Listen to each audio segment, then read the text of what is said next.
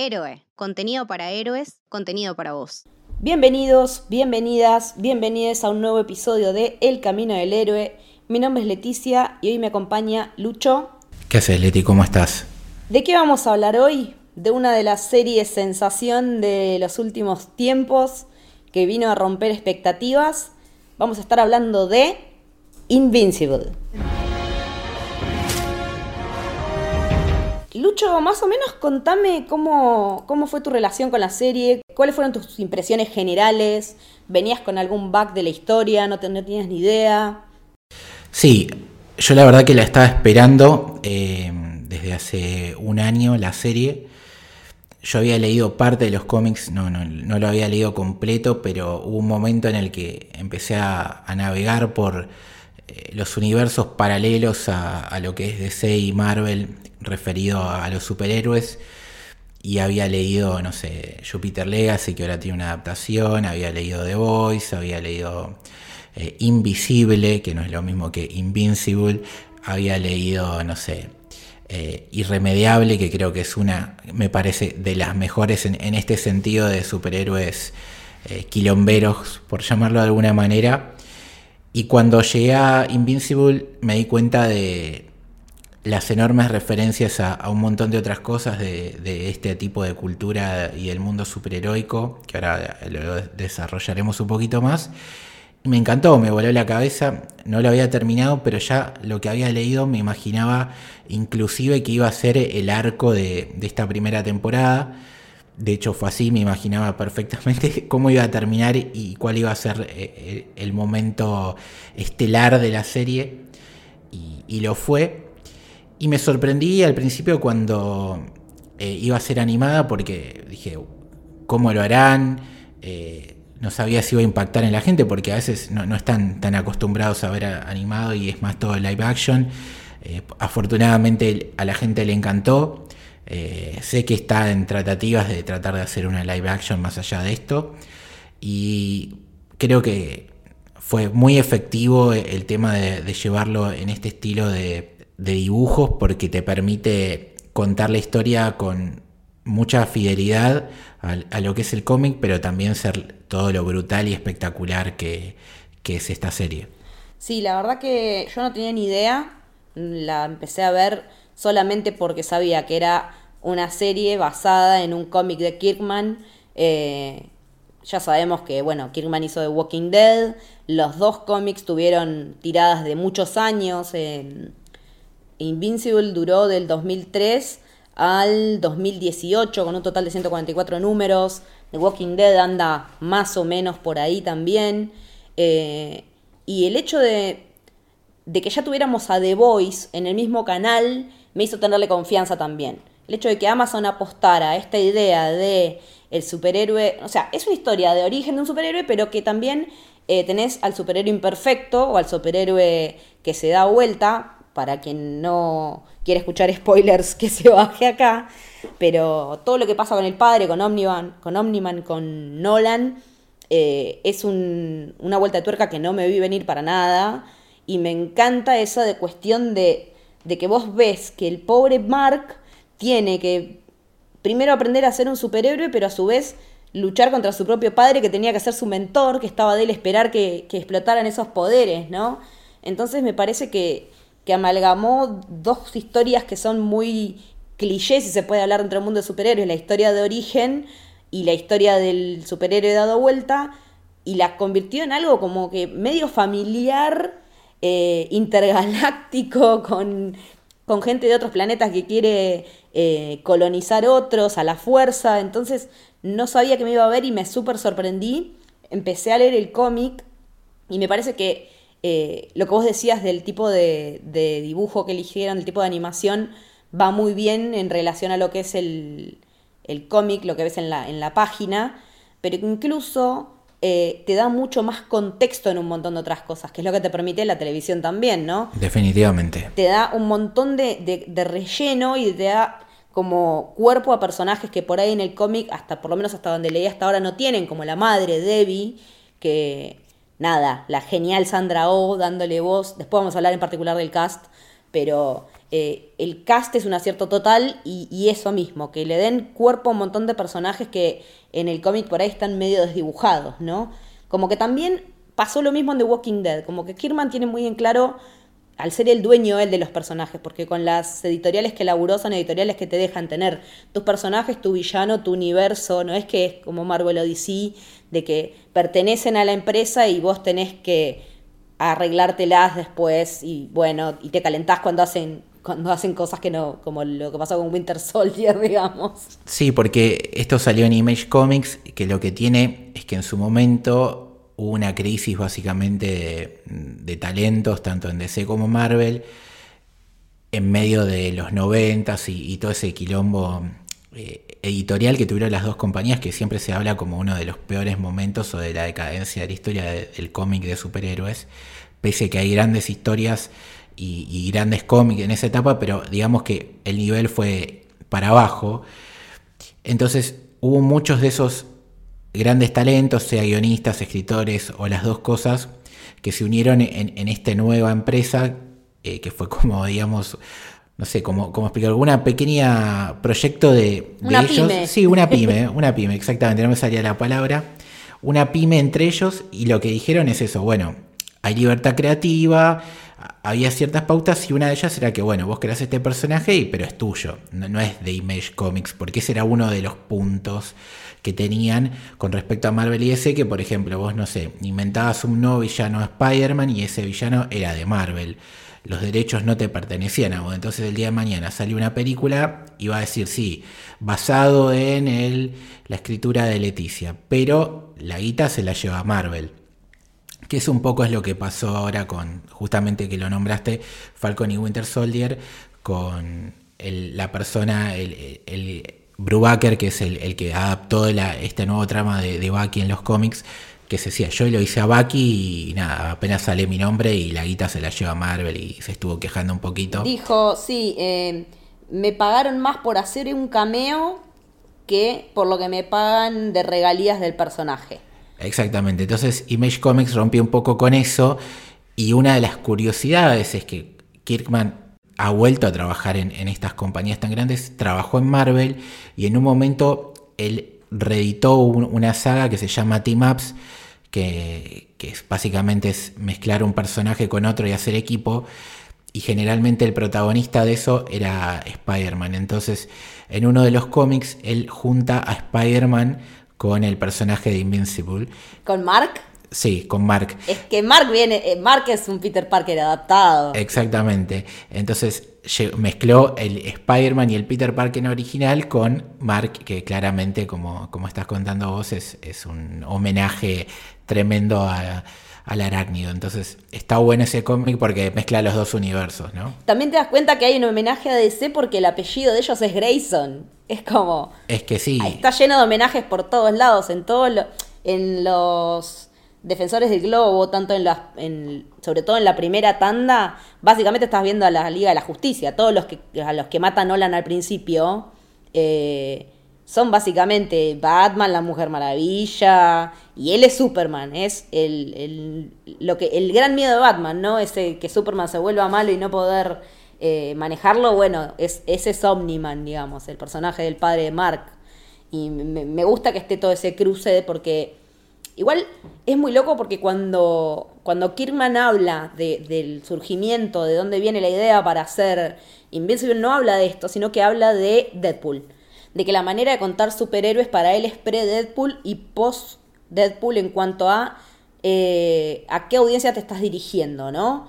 Eh, a una que son más adultas, que es más madura, podés mostrar otro tipo de, de ¿cómo se diría?, de, de gore, si se quiere, o de otro tipo de violencia, ¿no? Eh, él dice que el mérito es de Tim Miller y de Ryan Reynolds porque hicieron que, que, estas historias fueran aceptadas dentro de un mundo tan compacto como era el de los superhéroes y que las historias podían ser gráficas, ser oscuras, sin dejar de ser disfrutables y sin dejar de estar historias de superhéroes. Sí, igualmente eso va más relacionado a lo que es audiovisual, ¿no? Eh, a nivel historieta, Esto ya se remonta décadas atrás y, empezó mucho con lo que es Frank Miller, en su etapa de Batman, en su etapa de Daredevil, toda la parte esa de los 80 que cambió el registro y empezó a ser mucho más adulto con el fin de la era del plata. Eh, los cómics empezaron a, tener esas líneas de diálogos, esas escenas, esas temáticas, ¿no? Tanto sexuales bueno, como... Bueno, sí, exactamente, o sea, Watchmen mismo. Exactamente, Watchmen también. Eh, son todos ejemplos de, cómo maduró y que el cómic de superhéroes podía dialogar con gente más adulta y no solamente con chicos y adolescentes. Y todos estos que, nombré antes yo y en especialmente Invisible van un poco de esa mano y ya en lo de audiovisuales, como decís vos, es todo el mérito de Ryan Reynolds y Tim Miller a la hora de, de trasladar a Deadpool, que es un personaje así también más con una faceta cómica, eh, pero que tiene toda la violencia, el gore, el romper la cuarta pared, chistes sexuales, chistes de actualidad, chistes políticos. Sí, políticamente incorrectos. Políticamente incorrecto, de paso. Entonces, es una suma de cosas y que eso es un poco Invincible, porque lo que estamos diciendo, ¿no? El personaje de Mark es Spider-Man, pero también es Superboy. Y, y mismo dentro de estos personajes que representan a la Liga de la Justicia, Vos podés ver al que hace de Batman, también se parece a un linterna verde, y el que hace de, eh, Flash se parece a otro personaje, y todos mezclan un poco eso. Y la segunda camada de, personajes que ocupan ese lugar son todos muy parecidos a personajes de Marvel. Eh, entonces los homenajes son, son constantes e incluso, más allá del personaje que Omniman es una referencia clara a Superman, también es una referencia clara a Dragon Ball. O sea, es un extraterrestre que lo mandan a la Tierra a colonizar. La diferencia es que Goku tuvo un golpe, pierde la memoria y se olvida. Y él se enamora de, una humana y, por un momento se adapta a la vida de la Tierra y por eso deja de lado eh, lo que su raza y su estirpe lo, tenían preparado para él. Pero está esa semejanza también. Entonces el homenaje va más allá de solamente Marvel y DC, sino más a todo lo que son los superhéroes, las aventuras y la cultura pop también. Sí, totalmente. Em, lo que vos decías de que estabas esperándola ya hacía un tiempo, el proyecto se anunció en el 2018 y directamente ya se mandó a serie como la vimos, una temporada de ocho episodios que se renovó por una segunda y una tercera, que si no recuerdo mal en su momento con The Voice pasó algo parecido, sí. Eh, al día siguiente de que terminara la, la serie, ¿no? Eh, porque aparte también es muy divertido seguir la cuenta de Invincible en Twitter porque tienen un CM que es un crack. Un crack, Entonces, eh, hacen todo bien. La gente que está en el proyecto también, el showrunner, que no, no es muy conocido porque hablamos de Kirkman, hablamos de que está Seth Rogen por ahí atrás, pero el showrunner es Simon Raciopa, que tiene mucha historia de laburar con animación. Laburó en Dark Crystal, en Jojo of the Jungle, en Teen Titans eh, y otros 80.000 títulos más. Y lo que es muy potente también es el equipo de producción ejecutiva, porque está, bueno, Kirkman, David Alper, que también es otro de sus socios, que laburó con el The Walking Dead, en Lock and Key, el tipo también estuvo en Dirk Gently, en Outcast, que también es otro cómic de Kirman, que está buenísimo. O sea, tuvo adaptación televisiva excelente, muy bien adaptada, porque el cómic también es, genial. ¿Sabes que no la vi? La, voy a anotar para ver. Muy buena, muy buena. Yo leí, primero vi la serie, después eh, me regalaron para mi cumple los cómics y la verdad que excelente, pero tenés que tener eh, una tolerancia al, tema tipo el exorcista, ¿no? Al, tema de lo sobrenatural y los demonios y las posesiones. Pero la verdad es que está muy buena. Y después, bueno, nada, Seth Rogen y Evan Goldberg que están atrás de Preacher, de The Voice y de una serie que pasó sin pena ni gloria, pero que es una joya bizarra que se llama Future Man, que está buenísima también, con el pibe de los Juegos del Hambre, el que hace de Pita muy flashera y cuando lo vi a él en ese registro fue como que no lo podía creer. Así que estamos hablando de gente que está laburando en la bizarreada hace rato y que yo creo que, es fundamental para el éxito de Invincible que haya pegado como pegó The Voice. Y me parece que la que sufre de estas dos series es Jupiter's Legacy, que vi el primer episodio y no pude seguir más porque dije, esto es una bosta, esto ya lo vi y lo vi bien hecho, entonces no sé si tengo ganas de verlo con esas peleas mal hecha como la del primer final del primer episodio, es como que digo, me gusta el cast, me parece interesante la premisa, pero ya lo vi y no está bien ejecutado. Entonces como que pobre gente de, Netflix vino tarde y vino mal en esa y no sé si me voy a gastar en seguir viendo. Por lo menos uno más voy a ver, pero no sé. Mira, yo vi tres capítulos me, me costó bastante. Tiene cosas que son súper fieles al cómic, el cómic está muy bueno, pero hay otras cosas que no, tienen sentido y, y que le pierde la, explosión de, del argumento principal, porque pasa algo en el primer volumen que te deja impactado, ¿no? Y, y es como que me parece que, que, esto va a pasar recién al final y no sé si va a pasar. Entonces eh, le saca fuerza a la premisa de la serie y después tiene esto que estás diciendo vos de que los efectos son eh, lamentables. Da, da, da, una cosa de cutre, de, de, no querer gastar plata o de... De croma berreta. Mm. Sí, y lo peor es que hay momentos dentro de esa parte berreta, cutre o lo que quieras decirle, que están bien hechos y inmediatamente viene uno que es una pedorrada. Entonces vos decís, ni siquiera tuvieron una regularidad de, de, la calidad. Entonces eso me llama mucho la atención para mal y es una, una lástima porque todo lo que tiene que ver con el, el Miller World, lo, lo, de Mark Miller, hasta ahora en Netflix eh, no está funcionando. Sacaron a principio de año en una película... Power algo, no, no me acuerdo. Sí, no me acuerdo, sí, tenés razón. Pero también malísima y, y, y, no, no tiene sentido. Por ahora nos tenemos que quedar con Kikas 1, que es lo mejor que se hizo de él, me parece. Y bueno, Civil War obviamente ya en Marvel.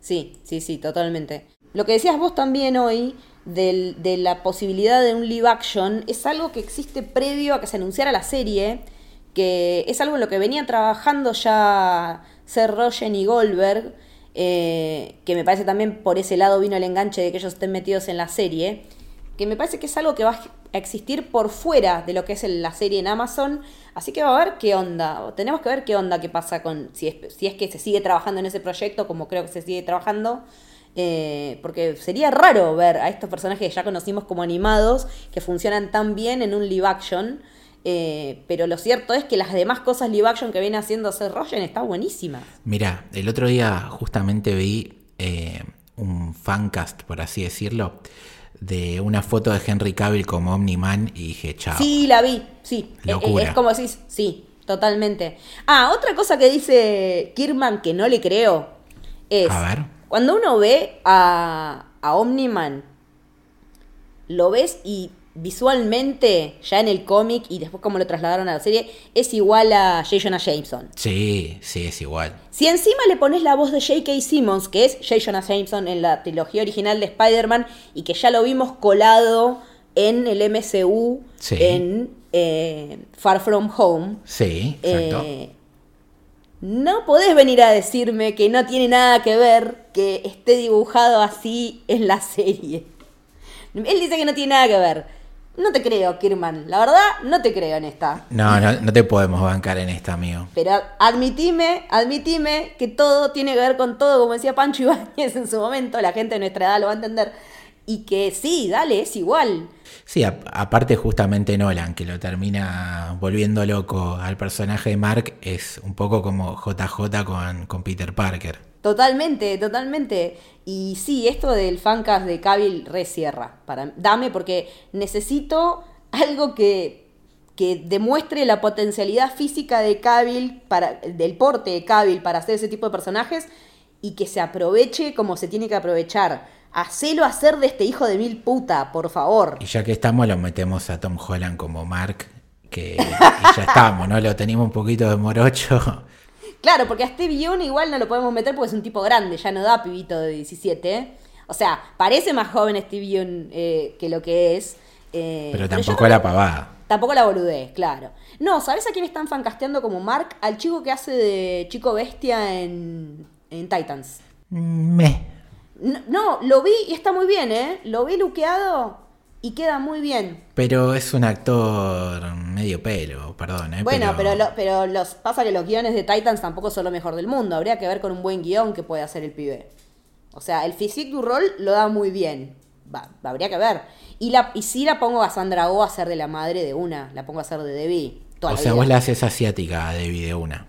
Es que sí, porque en realidad Kirman dice que cuando ellos empezaron a hacer la serie, el tema de las etnias les chupaba básicamente un huevo.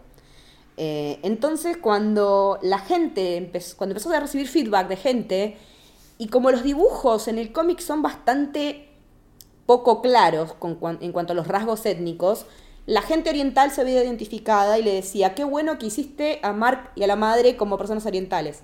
Pero también hubo gente latina que se veía identificada. Entonces, qué bueno que hiciste a Mark y a su mamá como latinos, porque que claramente no lo es, porque viene de otro lado, es Nolan. Pero que ellos en ese momento no se dieron cuenta que ya estaban hablando, me estaban metiendo personajes de etnias diversas de una manera en la que ellos ni lo pensaban, porque él dice, nosotros unos tipos blancos yanquis, ni pensábamos en eso, no era, no era algo que en el 2003 uno se pusiera a, cranear a conciencia. Cuando hicieron la serie sí lo tomaron como una decisión a conciencia. Eso le salió porque, vamos a ser eh, buenos, los dibujos del cómic son un poquito eh, medio pelo. Por medio básicos. Sí, sí, sí, sí, no, no tienen mucha fuerza. Por eso, eh, si entrabas directo al cómic antes de la serie eh, si sos muy purista de dibujos espectaculares y demás, te podías generar rechazo y te perdías una historia tremenda. Ahora, afortunadamente, después de la serie, podés ir al cómic y, disfrutarlo de otra manera. Así que, que nada, vas a darte cuenta porque decimos esto de que eh, los dibujos no tan detallados, no tan precisos, te daban a entender todo esto que está diciendo Leti de poder imaginarte la mar como asiático, como latino, como un norteamericano promedio. Pasa que ya para la serie sí fue una decisión consciente porque lo primero que supo Kirkman para hacer la adaptación es que Steve Young iba a ser de Mark, iba a ser la voz de Mark, que como, como muchos que vemos The Walking Dead sabemos, pero no todo el mundo tiene por qué saber, es el chico que hacía de Glenn en The Walking Dead y que hace nada estuvo nominado a Mejor Actor eh, para los Oscar por Minari. O sea que es un tipo que se dio la casualidad que justo cuando estaba nominado al Oscar, salió la serie, la serie la rompió y fue como eh, un momento de estibionazo general de, reconocimiento que me parece muy merecido porque, porque el chabón labura realmente bien. Y además te pones a ver la lista del cast y están casi todos los que pasaron por The Walking Dead, ya aunque sea un personaje chiquito o de los guardianes del globo que los cagan matando, también ahí hay un montón, porque ahí está eh, la que hacía de Maggie, la que hacía de Ah, la chica que está en Star Trek Discovery, de Seneca Martin Green, eh, El Colorado de Walking Dead, está medio mundo, o sea, tengo todos los nombres más abajo en la lista, así que después en algún momento los diré en orden. Pero que la, columna vertebral fue Steve Young, y ya teniendo eso es que se, fue, empezó, se empezó a definir el resto del cast, y que fueron, los primeros fueron él, eh, bueno, J.K. Simmons, que también es un ganador del Oscar, eh, Sandra Oh, se sabía que Seth Rogen algo iba a hacer. También se sabía que iba a estar Clancy Brown, que es un tipo que siempre que lo vemos hace de policía o de militar, que lo vemos en Daredevil, lo vemos en Flash de la Rovers, pero que tiene una extensísima, extensísima carrera como actor de voz. Sí, y perdóname, y me voy a poner de pie en este momento. Mark Hamill. Está Mark Hamill, o sea, lo tenemos a Mark Hamill haciendo voz otra vez en este caso hace de Art, que es el, especialista en hacer trajes para superhéroes.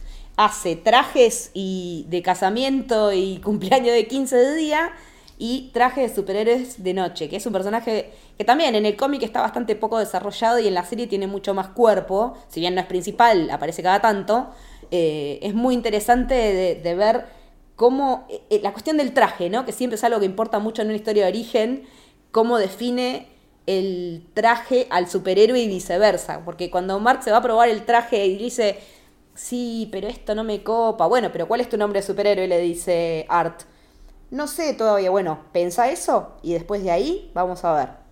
Y, y ahí es cuando todo empieza a tomar forma eh, que también, bueno, es un personaje clave después para descubrir si Omniman fue o no el verdadero asesino de los Guardianes del Globo. Claro, ahí es cuando vos ves, metes a dos actores de la recontra hostia, como es Mark Hamill y J.K. Simmons en esa escena de la terraza donde no, donde no pasa nada, simplemente están hablando, pero...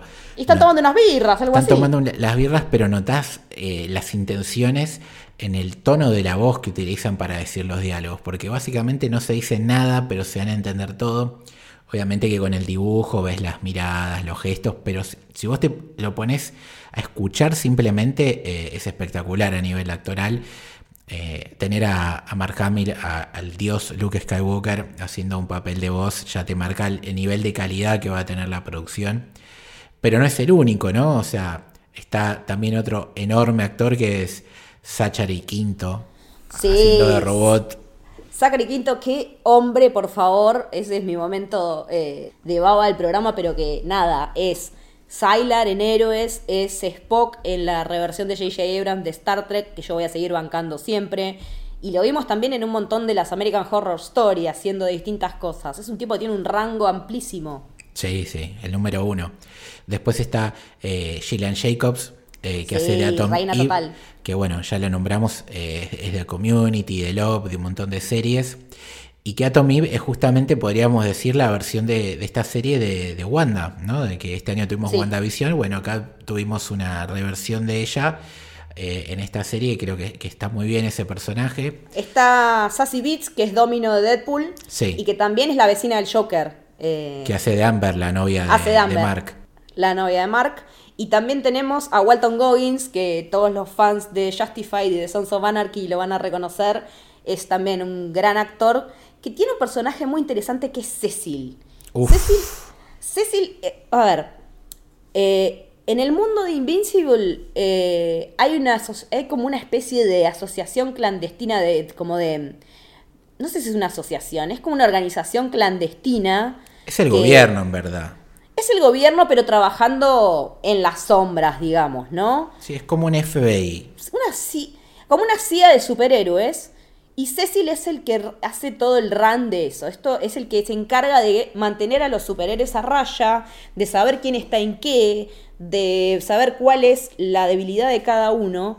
Y que en algún momento, vos lo dijiste y me, me encantó el término, es como si fuera Bruce Wayne viejo, eh, retirado, ahora tiene este laburo. Y la verdad que es un concepto excelente para definir lo que hace a Cecil. Sí, sí, la verdad que sí, porque es el humano que tiene que tener en control a todos estos personajes con poderes que aparecen en la Tierra y que tiene que tener un plan por si se va todo al carajo y si pasa lo que pasa en la serie, ¿no? Básicamente que el, personaje más poderoso, eh, indestructible, el que no tiene ningún tipo de falla, que esa es una de las diferencias notables entre No hay una kriptonita. Mm. No hay una kriptonita, o por lo menos hasta el momento no la conocemos. Entonces, eh, vos ves que a lo largo de, de la serie todas las cosas que él va intentando eh, hacer para pararlo y que nada tiene sentido, entonces Mark se termina transformando en la única esperanza que tiene porque es parte de, de- de su sangre, de su raza, y quizás es el único que puede bancarse en un mano a mano. Y que aún así termina siendo fallido, entre comillas, porque eh, no es una amenaza real para, para Nolan Mark a nivel poderes, pero sí lo es a, ni- a nivel corazón. Claro, exactamente. Que ahí, ese, eh, ahí por otro lado, Cecil quizás esa carta no la tenía, no la esperaba, pero le sirve a él para darse cuenta de que hay una diferencia importante entre Mark y Nolan y por eso va a poder confiar a futuro y transformarlo en, en su nuevo eh, héroe principal para proteger la Tierra para los problemas habituales y también para lo que va a venir a futuro, porque, Porque se van a venir los Viltrumitas a por todo. claro, si no pudimos con uno, imagínate con un ejército. Entonces, Sí, un ejército de Supermans, sin kriptonita. ¿Cómo haces? olvidaste. Es jodidísimo. Y también otro actor que trabaja y que hace muchas voces, eh, que, o sea, la voz del robot la hace Zachary Quinto, pero después hay en un momento, ahí están los, los Moller Twins, que son unos, eh, unos malos que se la pasan clonándose, entonces nunca se sabe cuál es el, el verdadero, Sí. y viven tirándose del culo por eso, de que vos sos el, yo soy el original, ahora vos no. Eh, el robot, que yo creo por amor, decide tomar una forma física, porque nada, el robot, su verdadera forma es como de un bebé deforme y todo como canceroso, no sé qué. Sí. Se transforma en un nene, la voz la hace eh, cuando se transforma en Rudy, que es su nombre, Ross Marquand. Pero si yo te digo Ross Marquand, por ahí no te suena de nada. No. Lo viste por ahí, si viste The Walking Dead, era Aaron, que era uno de los personajes que en ese momento era, fue todo un boom porque era de los personajes gays de The Walking Dead. Sí. Pero también te puedo decir que es el que hizo de la voz de Red Skull en Endgame. Uf. Es el tipo que imitó a Hugo Weaving, que se puso la recontra gorra y no quiso aparecer nunca más en las cosas de Marvel. Entonces, es el tipo que hace la voz de Red Skull cuando van a buscar la, la gema del alma. Así que es un tipo que hace muy buenas imitaciones. Te pones a buscar en YouTube, hace grandes imitaciones y hace muchas voces adicionales en la serie también. Una locura. Y después, bueno, podemos destacar eh, el personaje de Rex, que tiene una voz Sí. que yo lo Muy detestaba. particular. Yo también lo odiaba. que, que, a ver, perdón cómo voy a pronunciar el apellido, pero se llama Jason Mansoukas, que yo lo, yo lo conozco básicamente por eh, Brooklyn Nine-Nine, pero ha estado Claro, en Legión y en, y en otras montones de series, que también es un personaje detestable cuando está en Brooklyn Nine-Nine, así que el casting está perfecto porque tiene que ser un personaje detestable. Es un fuckboy, es un pendejo fuckboy total. Sí, sí, es, es- es un, un boludo que, que no sabe valorar a las mujeres y, y que tiene un poquito, tanto en esa cosa de, de que tirotea a todas y en sus poderes que se parece a Gambito, ¿no? Eh, Es muy gambito. es sí. muy Gambito en todo sentido, pero un Gambito pedorro, por así decirlo. Es un gambito soretón, digamos. Claro, porque Gambito tiene estilo, ¿entendés? Te mete los cuernos, pero decís, bueno, es Gambito, ¿entendés? Pero te habla así, entonces así todo con. Ya no te sé, convenció de vuelta, Orleans, Sí, sí, sí. claro. Es un encantador de serpientes. En cambio, este, este es un pancho, básicamente. Este es un pancho, sí. Y después, bueno, tenemos otro ganador del Oscar, que es Marshall Ali, Sí. que hace de Titan. Sí, que es un personaje muy raro, porque es uno de esos personajes que aparece como una cosa y después termina siendo otra. Es muy extraña su aparición. Y me gusta mucho también eso que hacen, ¿no? En la construcción de la temporada, de que en un momento parece como que, bueno, la historia de origen de Mark. En paralelo, como el padre mató a los guardianes del globo, pero en realidad eso es su parte para debilitar a la Tierra y que puedan invadir los Viltrumitas. Entonces, bueno, hay que armar otro grupo de héroes. Entonces tenés como todas estas historias en paralelo y a su vez vas teniendo como un villano de la semana al que hay que vencer. Que aparece Sinclair, que le da voz a Ezra Miller y por eso encima todo nos cayó mal. Mal. Te cae mal Sinclair, te dice que es Ezra Miller, ah, con razón. Claro. Eh, pero que también lo ves y es muy Loki el look del tipo eh, de Sinclair. Tal cual. Que, que es uno que quiere como limpiar de emociones a, a los humanos y darles eh, toda la potencia que tengan a raíz del... de- a- a- a- quiere darle toda la potencia que se pueda a través de injertos tecnológicos. Onda, eh, suprimir tus emociones y darte mm, super brazos de hierro o piernas, qué sé yo. Y todo esto como que va pasando como en distintos capítulos hasta que en un momento todo comulga hacia el fin, hacia los últimos episodios y se com- como que se completa. Entonces me gusta mucho que la serie va de lo mínimo a lo máximo y lo super global y como eso está es, es muy inteligente esa construcción de que todas hay cositas sueltas y pedacitos al final todo cierra y todo encaja y todo tiene que ver y todos los personajes terminan teniendo un porqué de, de que- de haber aparecido en su momento o por qué este experimento era importante que lo vieras si te parece que no tenía nada que ver. Eh, entonces me parece que, que- eso está buenísimo, ¿no? De, que habla de, una- de un buen guion ahí y que la duración de los episodios a veces por ahí podía parecer un poco larga para animación, de cuarenta y pico minutos, 50, pero a la larga te das cuenta que es una buena decisión. Sí, y lo que tiene, que lo nombramos así al pasar a- al principio, ¿no? Que destacábamos la humanidad de cómo cuentan la historia o cómo desarrollan un poquito más eh, algunos personajes eh, principales, como el de la madre Marco o el personaje de Art. Eh, otra de las cosas que tienen muy dif- diferentes con respecto al cómic no es tanto lo que pasa o cómo lo desarrollan algunas situaciones, eh, o por ejemplo el cambio de, de etnia en el caso de Amber, eh, o que ya sabemos de entrada que, que el amigo de, de Mark es, es homosexual y cosa que en el cómic, por lo menos en la parte que cubre todo este arco no, eh, es como cambiaron ciertas cosas de lugar y que quedan mejor integradas. Toda esta eh, escena que ellos van a Marte, eh, toda la parte de Titan, en el cómic pasa después del discurso entre Mark y su padre y la pelea de los dos. Es como la- las, primeras misiones de él ya en solitario. En cambio acá está bueno que lo haya pasado porque primero que dan paso a que ese tiempo donde él no participa, como cuando está en Marte, que Nolan se mueva y que siga desarrollando su plan. O cuando él está en Titan, que lo va probando a Mark a ver para qué lado tira ante una situación así, eh, cómo reacciona ante la frustración y demás. Eh, entonces eso está bueno para contar más el arco y esas decisiones, que yo supongo que tiene que ver mucho de Kirkman, de decir, por lo menos en cuanto a aceptarlas y dar el ok, mejora un poco la hora. A ver, vos lees el cómic y te va a gustar, incluso quizás te guste más, porque esto es cuestión de gustos y nadie puede apuntar con el dedo a nadie, ¿no? Pero eh, es distinto y está bueno que sea distinto, siendo totalmente fiel como lo es, pero es distinto y en mi caso personal, y creo que Leti en esta estás conmigo, creo que mejora la experiencia. Sí, sí, yo creo que, que la mejora, yo voy leyendo muy poquito, pero de momento, o sea, quiero llegar por lo menos hasta donde termina la primera temporada y tal vez no extenderme mucho más como para dejarme sorprender cuando llegue la segunda, que no se sabe cuándo será, pero eh, estimo que el año que viene, ojalá.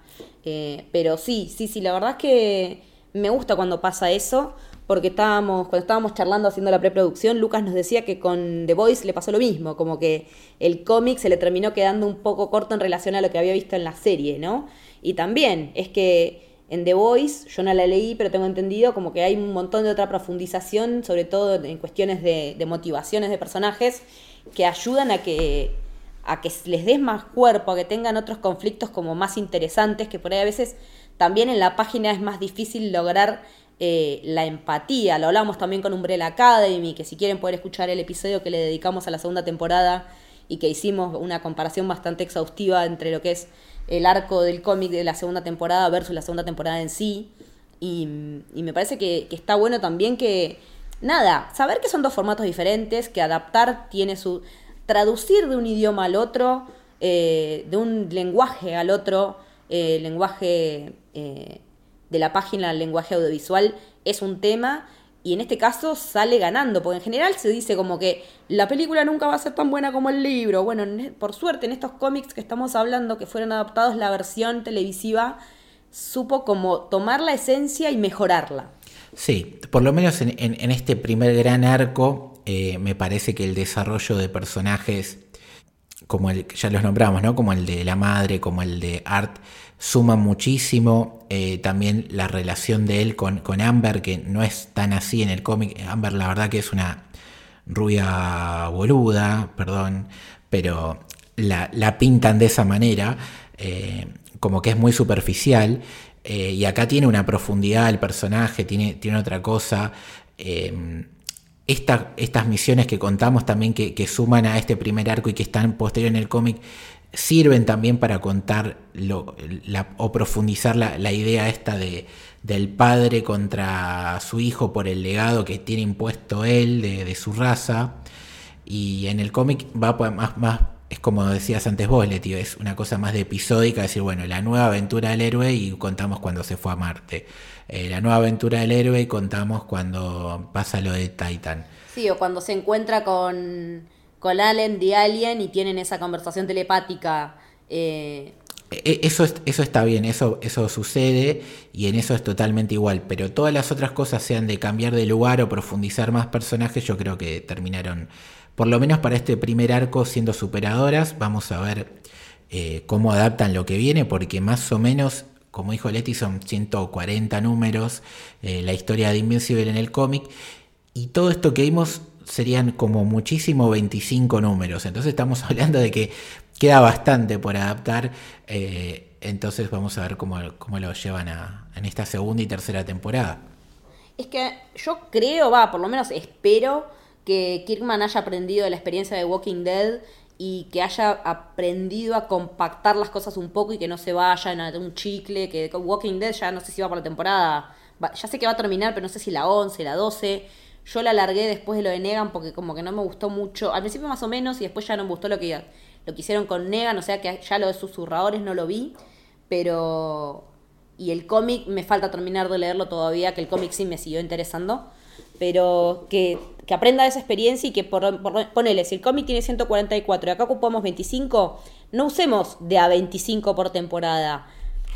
Por ahí en la tercera podés cerrar todo. Si lo, si lo armás de una manera bien estructurada, ponerle una cuarta o más corta, eh, se me hace que puede llegar a, abarcar todo, porque también estuve leyendo como un, un overview en, Wikipedia de, que la vaya hay un montón de conflictos son medio flasheros en lo que se viene después y es como que no sé si va a pegar con el, con el tono que tiene la serie que ya, que ya vimos y que pegó en la audiencia, ¿no? Eh, no sé hasta dónde nos va a pegar, por ejemplo, eh, ver a un Mark ya con conflictos adultos o con otro tipo de conflictos que no quiero spoilear por si alguien quiere leer, pero me parece que como que estaría bueno que sepan bien dónde cortar para que no pase lo que pasó con The Walking Dead.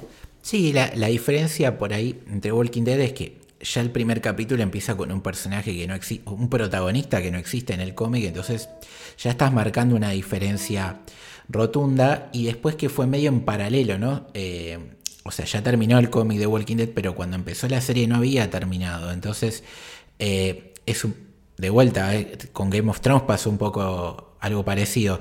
Acá ya está terminada la obra, entonces eso te permite a los guionistas saber dónde va a terminar, cómo tiene que terminar y tratar de adaptarlo de lo mejor posible, mejorarlo, hacer estos cambios para darle más ritmo, más potencia a las historias o a lo que vos querés contar. Entonces la tienen un poquito más servida en bandeja, sumar la facilidad de, contar a través de la animación todo lo que te permite, eh, la espectacularidad y cómo contar las cosas, ¿no? Eh, quizás incluso sin tanto diálogo puedes hacer una escena de, combate con imágenes, lo que sea, cosa que en el cine es mucho más difícil y mucho más costoso. ¿Y qué es lo que pasa en Júpiter? Es lo que pasa en Júpiter. Es lo que pasa en Júpiter. Y por otro lado, y que pasó en The Walking Dead, es que al, tener que estirar y ser un producto que, servía y, que todavía tenías que ver qué iba a pasar con, el cómic y, cómo cerrar la historia, hmm es que empezaste a hacer las series spin-off y demás, que un poco le pasa a The Voice, no entiendo por qué, porque eh, ya ahí también está el cómic terminado, pero bueno. Eh, sí, no sé qué, no sé de qué era, eso, es como una especie de academia, yo me lo imagino medio como la escuela de Charles Xavier para superhéroes hijos de puta. Sí, es que los personajes de los G-Men existen en el cómic y son parte de un arco, entonces no, no, no, sé por qué van por ese lado, pero bueno, pueden hacerlo bien, hay que tenerle confianza a Amazon que está haciendo bien las cosas. Pero en este caso no, me veo sacando un spin-off animado de Titan, por ejemplo. Entonces yo creo que dos, tres, cuatro temporadas, si está en esta calidad, van a, van a redondear un producto perfecto y que quedará en, la memoria superheroica de todos. Sí, en la memoria superheroica pandémica, de alguna manera. Porque la verdad que nos vienen, este tipo de ficciones nos vienen zafando la pandemia, eh, este tipo de cosas que nos sacan por lo menos de la cotidianeidad, ¿no? Y sobre todo siendo animación que incluso te corre más todavía.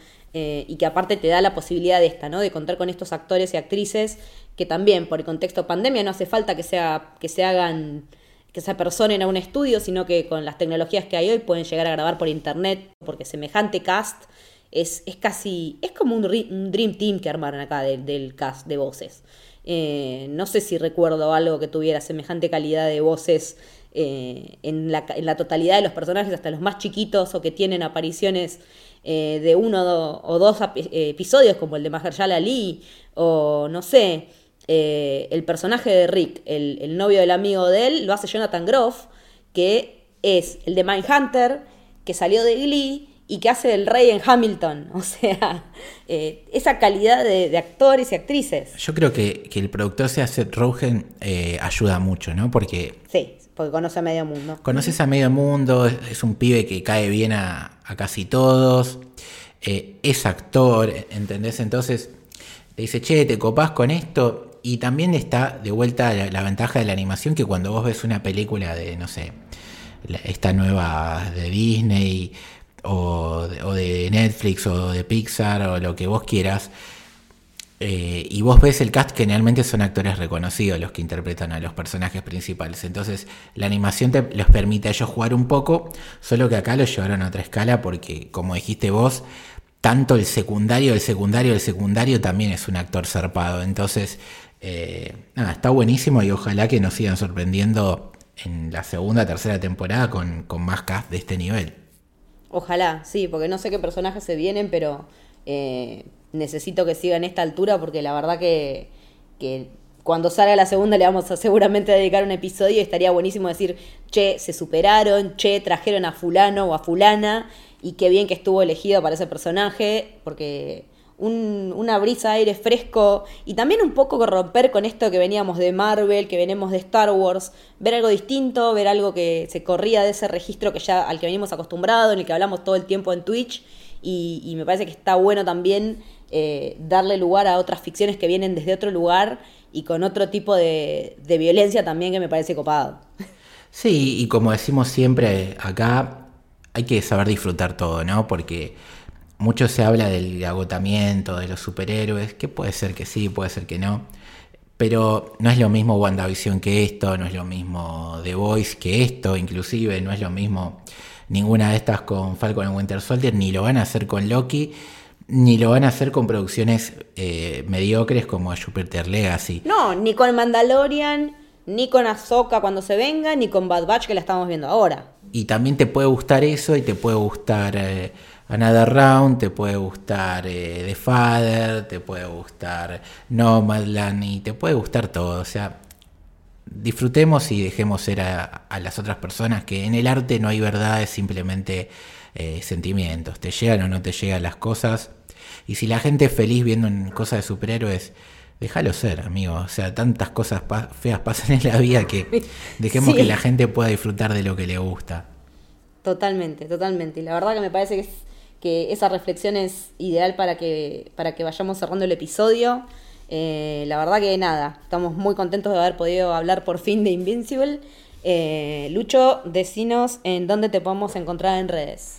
Sí, eh, L Torres Toranzo, Torres con S, Toranzo con Z. ¿Vos, Leti? A mí me encuentran en Twitter y en Instagram como Leticia-Haller. A Camino del Héroe lo pueden seguir en Twitter como arroba Camino Héroe y en Instagram como arroba Camino del Héroe. Y también, si quieren, y si pueden sobre todo, se pueden sumar al Club del Héroe y por 200 mangos al mes, por lo que menos de lo que sale una birra, menos de lo que sale un atado de puchos, se pueden sumar a nuestro Discord y ahí tenemos watch parties, tenemos episodios exclusivos, nos juntamos, hacemos noche de juegos, nos pasamos memes, eh, hablamos de nuestras mascotas, nos pasamos datos de dónde comprar merch copada de, las cosas que nos gustan. Eh, y nada, es una comunidad hermosa que crece día a día. Sí, tenemos una agenda con todo lo que va por venir. Exactamente, esa es una nueva incorporación que, que adicionamos esta semana. Eh, una agenda con todo lo que se viene y también si alguien quiere una, sugerir, che, agregamos tal cosa a la agenda, dale. Tenemos, no sé, eh, links de cómics, demás. Hay muy buena onda, no cuesta nada, también están los streams, ¿no? La gente puede ahora en, Twitch hacerse miembro, que si tenés Amazon Prime no te cuesta nada, viene, viene de la mano, acá Héroe lo ayuda mucho y si sos de del exterior del país, tenés una cuenta de Patreon, donde si querés y podés, puedes colaborar también y, sumarte a, la familia de Héroe. También, esa está, es otra posibilidad, si sos de otro país y no podés sumarte por Mercado Pago, te sumas por Patreon y también puedes acceder a todo esto y nada, a pasarla bien con gente que disfruta de las mismas cosas que disfrutamos nosotros. Tal cual. Este fue el camino del héroe, espero que les haya gustado, adiós.